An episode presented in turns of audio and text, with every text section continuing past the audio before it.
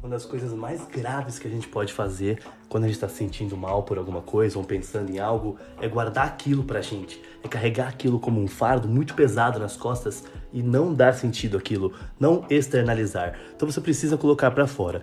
E como que você coloca para fora? Né? Você pode conversar com amigos, você pode procurar ajuda profissional, né? um psicólogo, um psicanalista, um terapeuta, colocar aquilo para fora numa sessão, numa conversa, mas você também pode utilizar a arte para isso. Então você pode criar um desenho, você pode rabiscar uma ideia, é uma das coisas que eu mais recomendo sempre é escrever sobre, sabe? Então o Blank mesmo nasceu por isso, eu precisava colocar algumas emoções para fora e elas saíam numa forma de poesia e depois disso viraram outro formato, assim, que o Blank também é uma externalização de muitas coisas que eu sinto, muitas coisas que eu vivencio.